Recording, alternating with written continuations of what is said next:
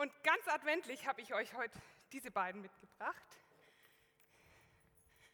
Ich habe die Krippe meiner Mama geplündert. Ich weiß nicht, ob ihr es sehen könnt. Die Maria und den Hirten.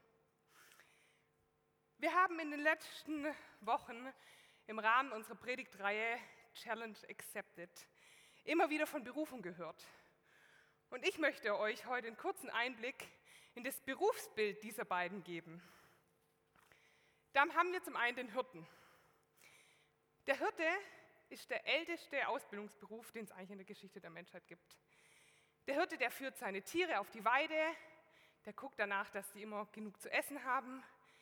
Er sucht nach den richtigen Stellen, wenn es zum Beispiel zu sonnig und zu heiß ist, braucht es schattige Plätze für, den, für die Schafe.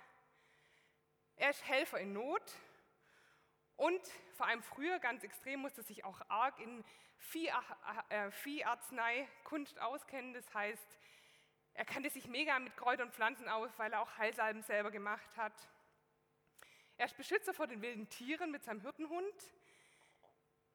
Er sorgt natürlich, dass es mit der Ablammung alles klappt und guckt nach der Aufzucht der Tiere. Das heißt, er hat auch gute anatomische Kenntnisse. Er ist natürlich handwerklich geschickt, weil er muss ja Ställe bauen und Gatter. Und zu guter Letzt dürfen wir nicht vergessen, die Produktion von der Wolle, von der Milch, vom Fleisch und das Ganze zu vermarkten. Also wirtschaftlich muss er auch irgendwie ein bisschen dabei sein. Die Maria. Die Maria ist Mutter. Ich gehe davon aus, dass die meisten von euch vielleicht eine kleine Vorstellung davon haben, was eine Mutter so tut. Ich muss sagen, ich weiß meine Mutter erst richtig zu schätzen, seit ich selber Mutter bin. Eine Mutter versorgt ihre Kinder mit Essen und Trinken. Sie erzieht die Kinder im besten Fall. Sie schaut, dass sie richtig angezogen sind, wenn es zum Beispiel kalt draußen ist wie jetzt. Sie organisiert Dinge wie Arzttermine und überlegt sich da vielleicht dann auch, wie möchte ich, dass mein Kind behandelt wird. Sie sucht nach Kindergartenplätzen, nach Schulen. Vielleicht macht sie da in irgendwelchen Gremien oder Arbeitsgruppen mit. Vielleicht arbeitet diese Mutter noch nebenher. Sie sorgt sich. Sie trifft Entscheidungen, die das Kind noch nicht alleine treffen kann und so weiter.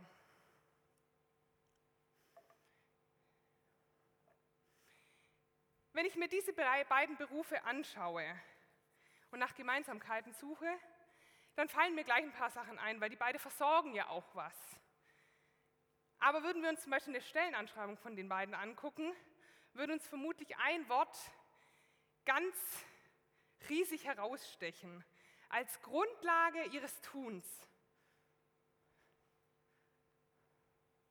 Ich gucke mal, ob der Dinger funktioniert.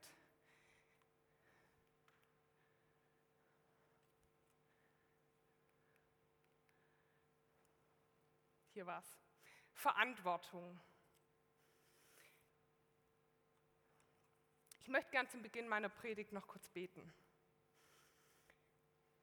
Vater, ich danke dir, dass wir hier sind, dass wir es bei der Kälte hierher geschafft haben, um gemeinsam und mit dir den Gottesdienst zu feiern. Und ich möchte dich bitten, dass du jetzt Herzen öffnest. Segne meine Worte und gib jedem das, was er heute braucht. Amen.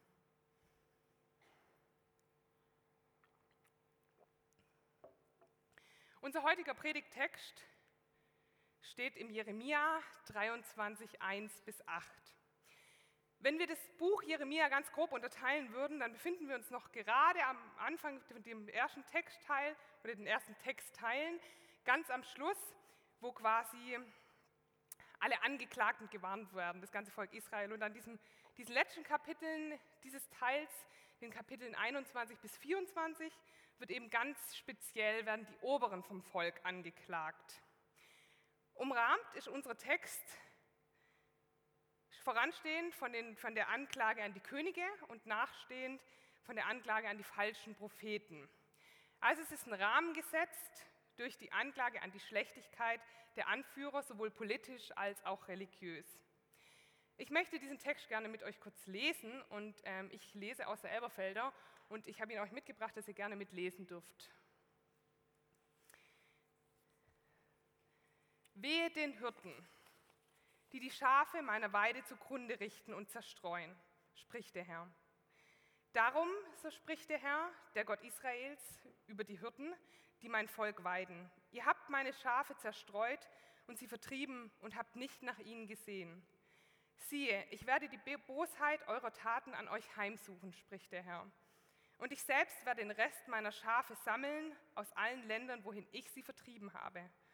Und ich werde sie auf ihre Weideplätze zurückbringen. Da werden sie fruchtbar sein und sich mehren. Und ich werde Hirten über sie erwecken, die werden sie weiden. Und sie sollen sich nicht mehr fürchten und nicht erschrecken, noch vermisst werden, spricht der Herr.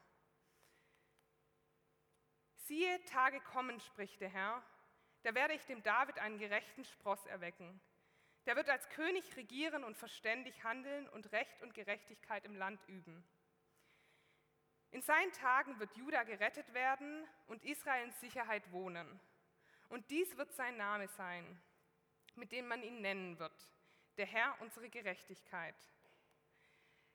Darum siehe Tage kommen, spricht der Herr, da wird man nicht mehr sagen, so war der Herr lebt, der die Söhne Israels aus dem Land Ägypten heraufgeführt hat, sondern so war der Herr lebt, der die Nachkommen des Hauses Israels heraufgeführt und sie gebracht hat aus dem Land des Nordens und aus all den Ländern, wohin ich sie vertrieben habe, und sie sollen in ihrem Land wohnen.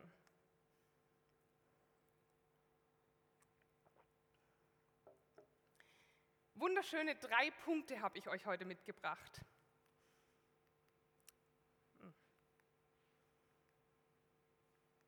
Der erste ist Wort für Wort. Der zweite das Ding. Und der dritte Hirten, Mütter und Theologen. Wort für Wort. Was passiert hier im Text? Ich möchte gern noch mal mit euch tiefer hineinschauen und zu verstehen, was hier steht. Was wurde hier sprachlich ausgedrückt? Der Text lässt sich grob in drei Teile unterteilen. Am Anfang steht eine bildliche Metapher, dann folgt eine messianische Heilsankündigung und zum Schluss noch eine greifbare Heilsschilderung. Ich werde euch jeweils den Abschnitt anzeigen, dann ist es ein bisschen leichter für euch vielleicht zu folgen. Jeremia spricht hier also als erstes in einer Metapher.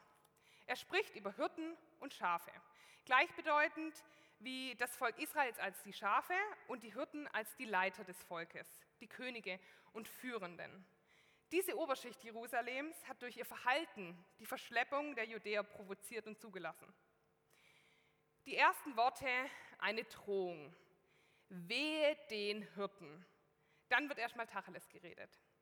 Emotional beginnt der Text negativ. Ausgedrückt wird, wird es durch die folgenden Verben.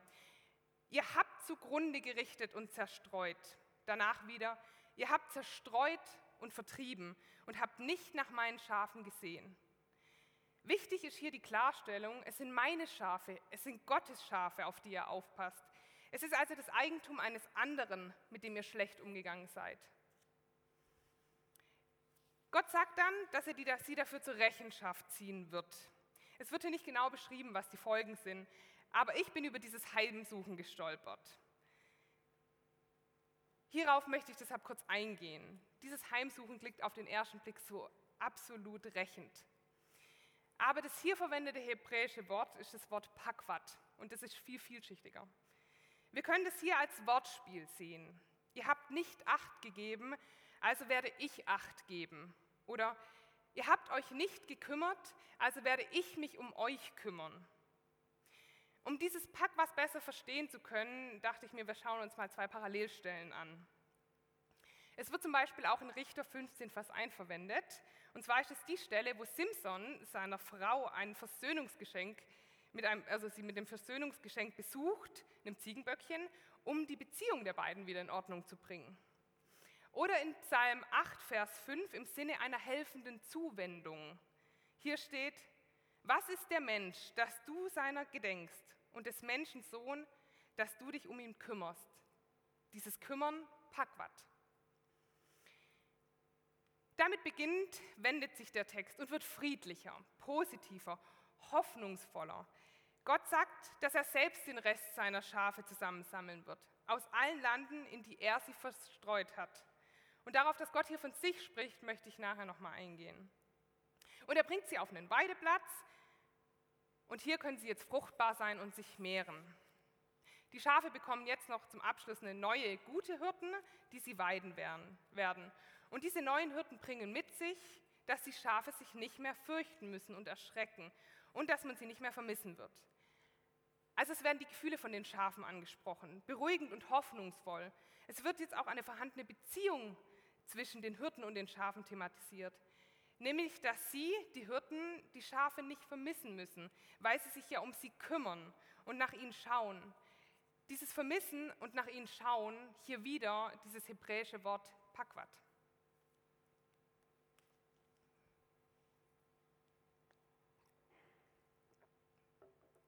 Nun zum nächsten Teil des Textes. Wir gehen weg von der Metapher hin zum Teil der Verheißung. Hier weist einiges auf eine messianische Weissagung hin. Siehe Tage kommen, heißt es hier. Dieser Ausdruck deutet auf etwas Zukünftiges hin, etwas, das geschehen wird, etwas, was in ferner Zukunft erwartet wird. Dieses etwas wird von Gott bewirkt. Das sehen wir an der Gottesspruchformel, spricht der Herr.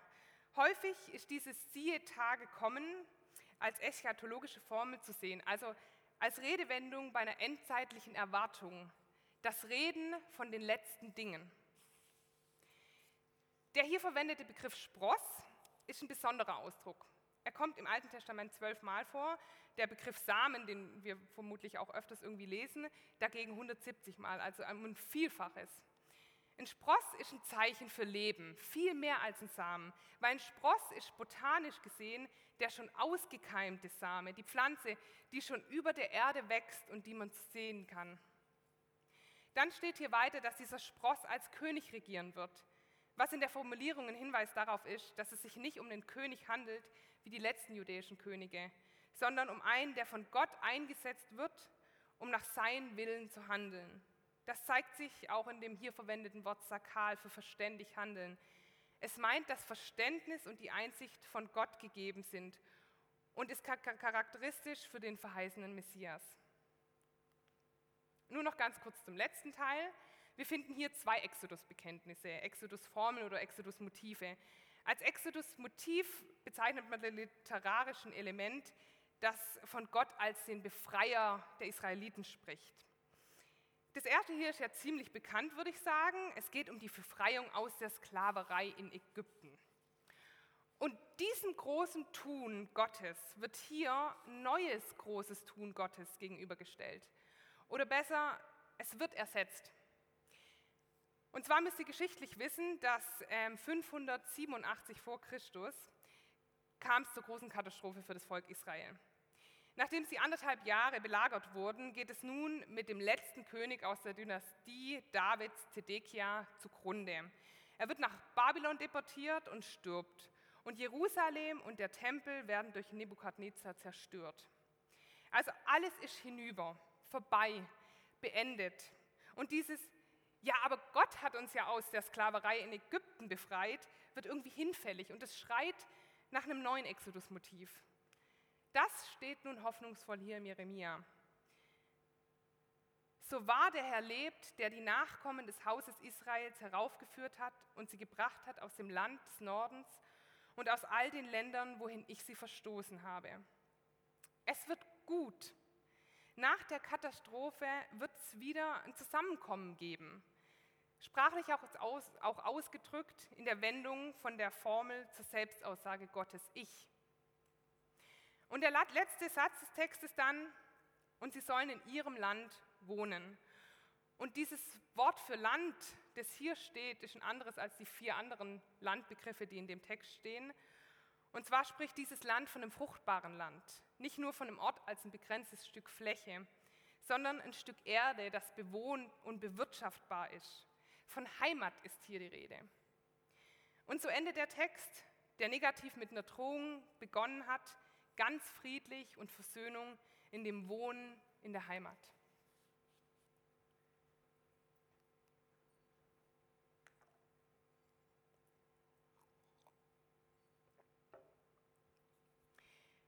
Von was erzählt Jeremia hier? In dem Text geht es viel um Leitung, um Führung. Es geht um die alten Hirten mit den Schafen, es geht um Gott mit den Schafen, um die neuen Hirten mit den Schafen und es geht um den neuen König und das Volk und um Gott und das Volk Israel. Wenn ich für all dieses, diese Verhältnisse zueinander, diese Beziehungen und die ja vielleicht Abhängigkeiten betrachte, kommt mir ein Wort in den Kopf. Das Grundding aller Beziehungen. Ich hatte es vorher schon gesagt, Verantwortung. Ich möchte euch mit hineinnehmen in das Thema Verantwortung. Ich möchte euch mit hineinnehmen in die Verantwortung. Verantwortung ist so ein schweres Wort und ihr seid vermutlich alle ganz unterschiedlich. Wenn ihr Verantwortung hört, dann geht es den einen vielleicht so, dass sie sich gern ducken würden und irgendwie zurückziehen würden und den anderen, die schwillt die Brust an und sie denken, ja, okay, cool, neue Verantwortung, komm her damit. Oder ihr seht es ganz neutral und ihr seid total entspannt mit diesem Wort und ihr findet es einfach was ganz Selbstverständliches. Der Duden beschreibt Verantwortung wie folgt. Verantwortung ist die Verpflichtung dafür zu sorgen, dass innerhalb eines bestimmten Rahmens alles einen möglichst guten Verlauf nimmt, dass jeweils Notwendige und Richtige getan wird und möglichst kein Schaden entsteht. Dafür zu sorgen, dass alles einen möglichst guten Verlauf nimmt. Ich finde, es klingt wunderschön. Schauen wir doch unseren Text an wo finden wir Verantwortung in dem Text von Jeremia und Verantwortliche? Zuerst das Bild mit den Schafen. Ich hatte ja schon erwähnt, dass es Gottes Schafe sind und er hat irgendwelchen Hirten die Verantwortung für seine Schafe übergeben. Die Hirten haben das Thema an die Wand gefahren. Und was macht Gott? Er übernimmt Verantwortung.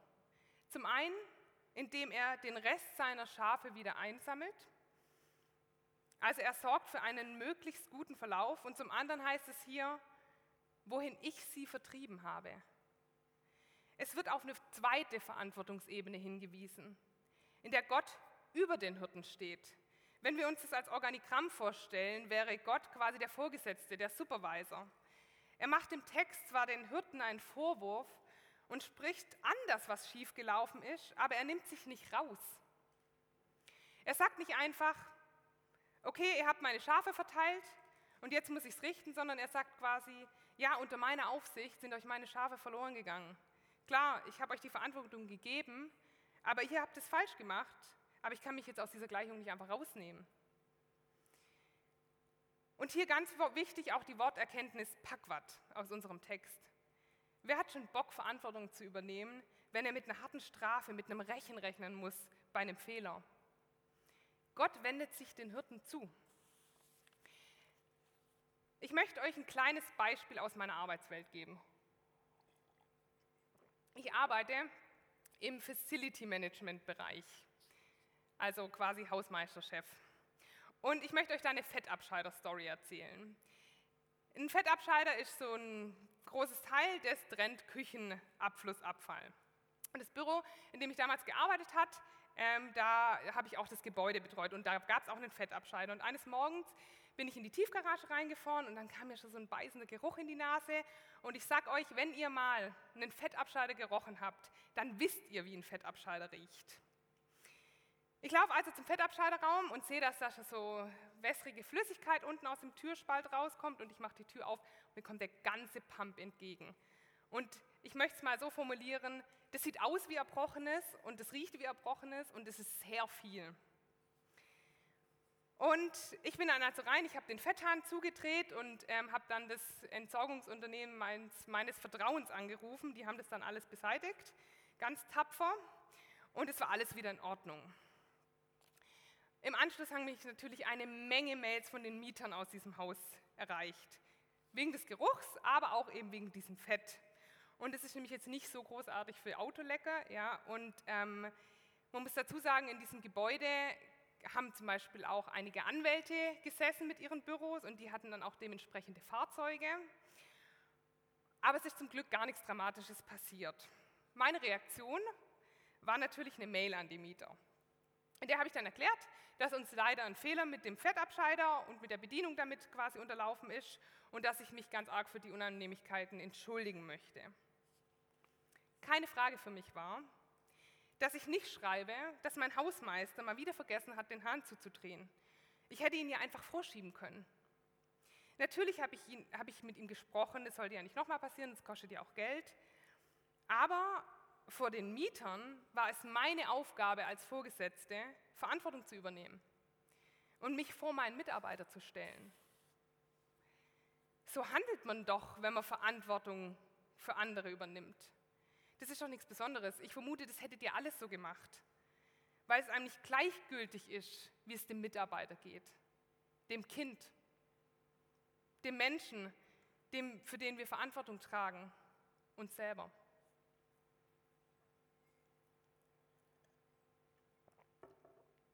Was dann folgt im Text, dass Gott nicht aufgibt, Verantwortung zu übertragen. Die alten Hirten haben es nicht hinbekommen und jetzt Gott setzt neue Hirten ein, die es gut machen werden.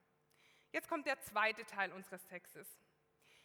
Die wohl größte Geste der Verantwortung von Gott gegenüber uns Menschen. Er sorgt dafür, dass alles einen guten Verlauf nimmt. Auf Ewigkeit. Seine Lösung, Jesus. Nach dem Bild mit den Schafen und den Hirten, wo er sagt, ich gebe euch das mit den, mit den Leitern, das gebe ich jetzt nicht auf, die für euch sorgen, sondern ich gebe euch neue Leiter, bei denen es euch gut geht, setzt er nochmal eins obendrauf. Er nimmt sich nicht aus der Verantwortung, sondern nimmt mit Jesus die absolute Verantwortung für immer auf sich.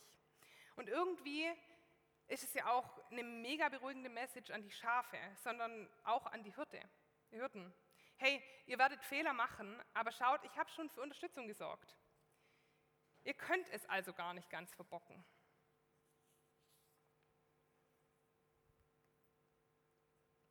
Hirten, Mütter und Theologen. Ihr seid der Verantwortung nicht gerecht geworden, also trage ich die Verantwortung. Warum ist es so großartig?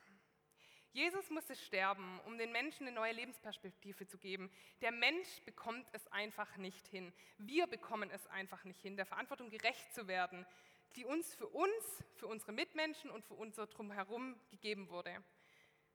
Seht euch doch mal um. Wenn ihr von euch mal wegschaut, was uns leider oft ja viel leichter fällt, was hat der Mensch nicht schon alles verbockt?